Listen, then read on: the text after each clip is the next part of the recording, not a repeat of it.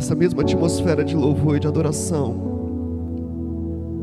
Se você tiver de olhos fechados, você continua. Se você tiver do jeito que você tiver, não precisa se mover para nada, a não ser que você queira. Eu quero compartilhar com você aquilo que Deus gerou no meu coração nesse dia. Deixa o Espírito Santo de Deus falar com você. Deus falou comigo que nós temos uma identidade global. Isaías capítulo 6, verso 1. Não precisa abrir. Trata do chamado de Isaías. E ele começa dizendo mais ou menos assim: Nos dias de morte do rei Uzias, veio a palavra do Senhor até mim e disse-me: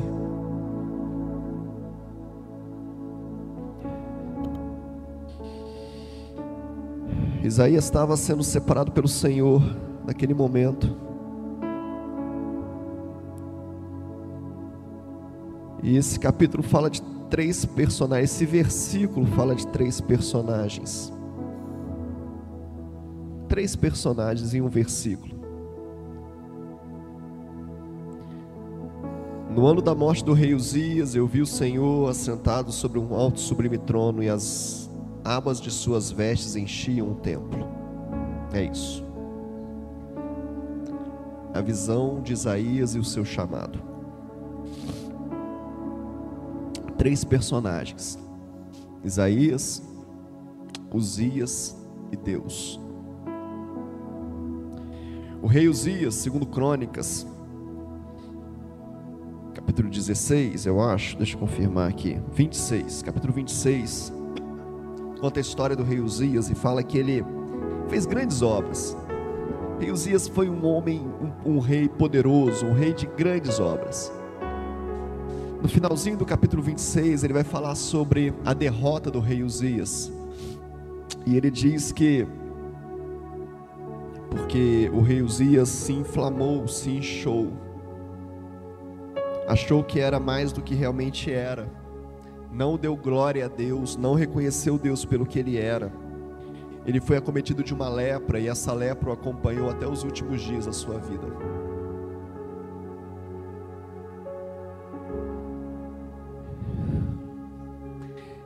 E quando esse rei Uzias está nos dias de morte dele, no ano da morte,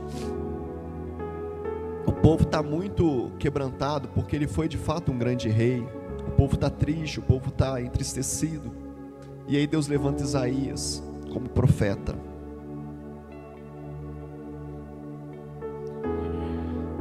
Nós somos seres plurais, seres múltiplos. Um homem, ele é muita coisa dentro de um homem só, uma mulher é muita coisa dentro de uma mulher só. E existe uma identidade que o diabo quer tirar de nós. Eu tenho falado sobre isso há bastante tempo. Mas esse capítulo e esse versículo específico, ele fala de uma identidade global. Tem três coisas acontecendo aqui. Tem uma identidade humana que eu tenho e você tem, natural, terrena. E foi essa a identidade do rei Uzias quando ele perde a bênção de Deus. Se você ler 2 Crônicas capítulo 26, você vai ver lá que o início do capítulo fala que Uzias se fez rei muito novo, e obedecendo aquilo que o pai dele o ensinou, ele começa a governar, temente a Deus, querendo fazer com que a voz de Deus fosse ouvida. E ele é muito próspero, muito, muito, muito, muito, muito próspero. Mas a natureza humana de Uzias o fez achar que era alguma coisa e ele perde a sua glória, ele perde a sua honra. O fim da vida de Uzias foi numa casa separada, foi num lugar separado. Ele nem, nem no palácio ele ficava, nem no, na casa dele ele podia ficar, porque o leproso era maldito. O leproso era era afastado, era renegado, mesmo o rei. Essa é a primeira identidade. Deus levanta Isaías. E Isaías, em algum momento no capítulo 6, ele vem falar assim para Deus: Ai de mim, ai de mim, como o Senhor pode me levantar? Um homem de impuros lábios, vivendo no meio de pessoas de impuros lábios, como é que o Senhor pode me levantar? Na visão, Deus pega uma brasa do altar, um anjo vem e toca a boca de Isaías, e imediatamente, no decorrer do capítulo, logo à frente, Deus fala assim: quem irá? Quem fará? A quem enviarei? E Isaías fala: Eis-me aqui. Agora a identidade humana de Isaías está sendo transformada numa identidade espiritual. E agora aquele homem que dizia, ai de mim, está dizendo, eis-me aqui. Porque no dia que o Senhor te tocar, querido, você pode ser tudo aquilo que Ele diz que você é.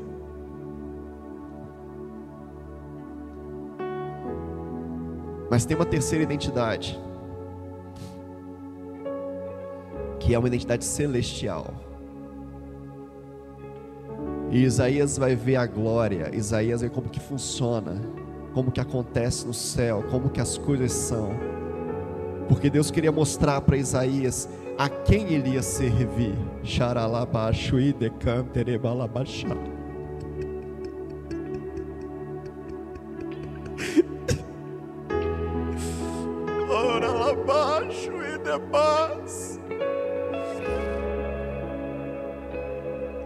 Como uma noiva, como um noivo que quer seduzir uma noiva.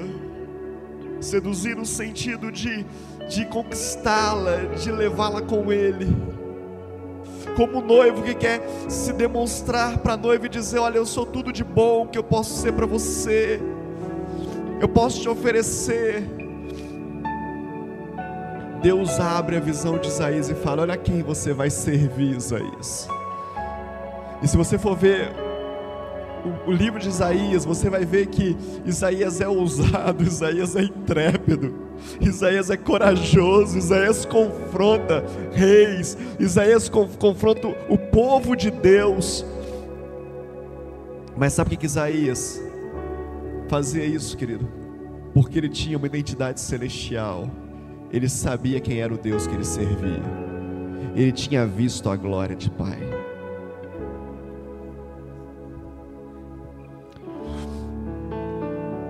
Nós precisamos desse tempo ter essa identidade global na nossa vida. Como homens, vamos viver na terra, não tem jeito. Somos daqui, pertencemos a este mundo.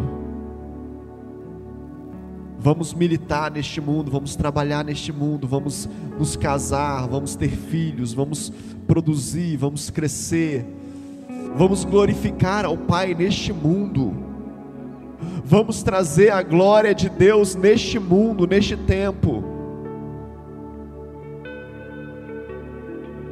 Como seres espirituais, após ser tocado por Deus, nós vamos fazer coisas que nós nunca fizemos na vida. Nós vamos ser usados por Deus de forma intrépida, ousada, corajosa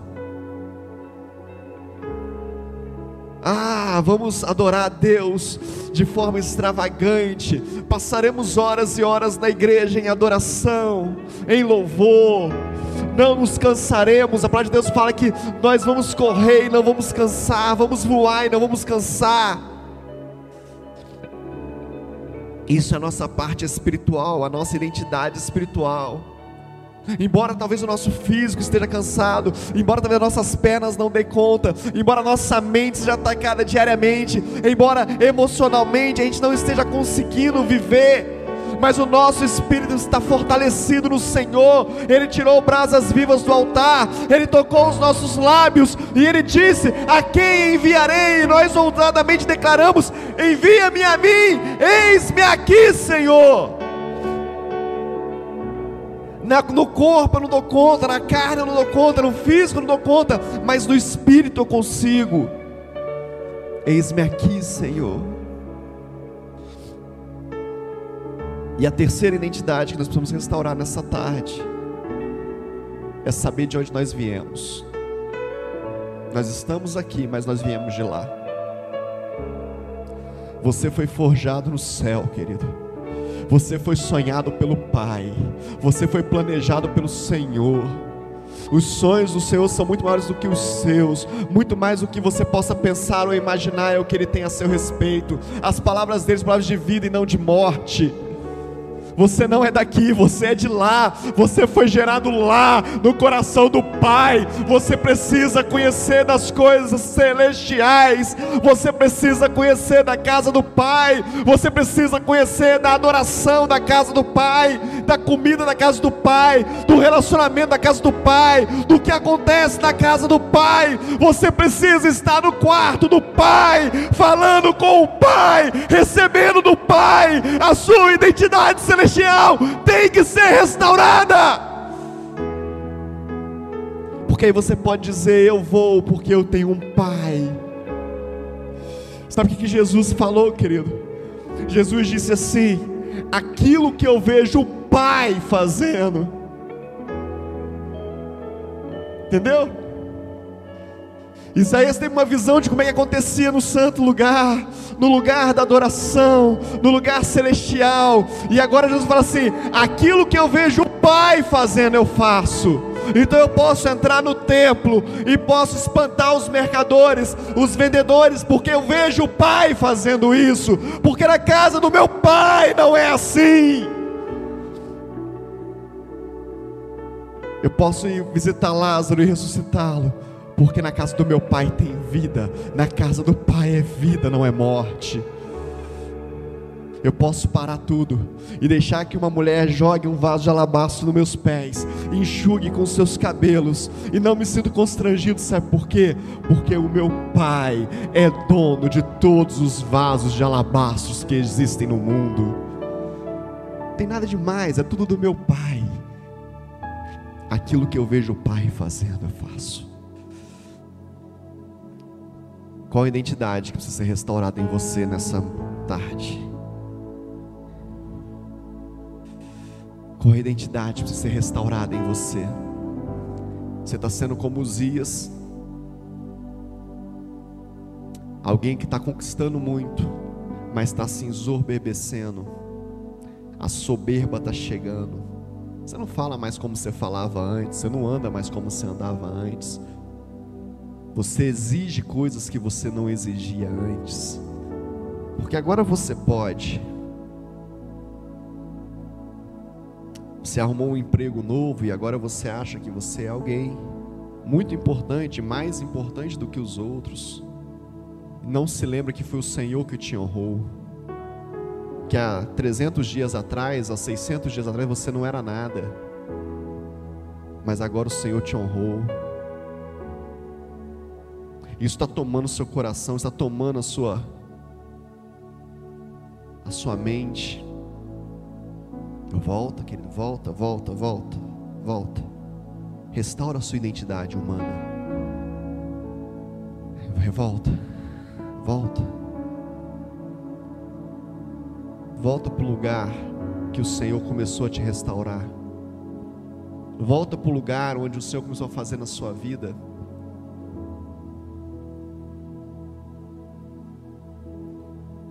Queria saber que a gente pode até ofertar para soberba. Você sabia que a gente pode até entregar mantimento no celeiro da igreja por soberba? Ah, eu tenho muito, eu posso dar. Você sabia disso? O rei Uzias conquistou muito, mas morreu leproso, envergonhado. Restaura a sua identidade. Restaura. Pede para o Senhor. Restaura sua identidade espiritual. Você não faz mais nada, não tem feito mais nada na casa do Senhor. Você era cheio de unção, cheio de poder, cheio de alegria, você tinha prazer de servir. Mas agora toda vez que alguém te chama para fazer alguma coisa, você fala, ai de mim, ai de mim, ai de mim, ai de mim, olha o que eu estou vivendo. Ai de mim, Peça para o anjo do Senhor descer do céu com brasa viva do altar e tocar seus lábios hoje. Fala, me, me, me devolve a minha identidade espiritual, Senhor. Me devolve o meu nome espiritual. Devolve o meu nome espiritual, o nome pelo que o Senhor me chama. Devolve o nome que o Senhor me chama, não o nome que eu acho que tenho, mas me devolve a minha identidade espiritual.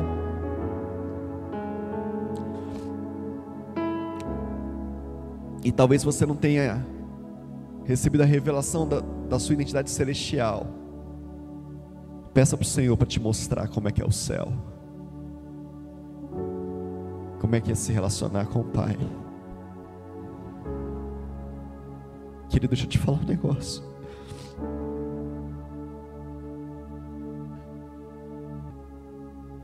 A igreja da última hora, querido, é a igreja de uma identidade global. É uma igreja que sabe quem é, de onde vem e o que precisa fazer. Quando eu falo igreja, eu não estou falando de igreja presbiteriana viva, eu estou falando de uma placa, de uma instituição, de um CNPJ. Isso aí vai acabar. Não estou falando disso. Estou falando de nós como igreja. Nós, eu e você junto. A igreja da última hora é a igreja que sabe de onde vem, quem ela é e o que ela tem que fazer. É uma identidade global. Global.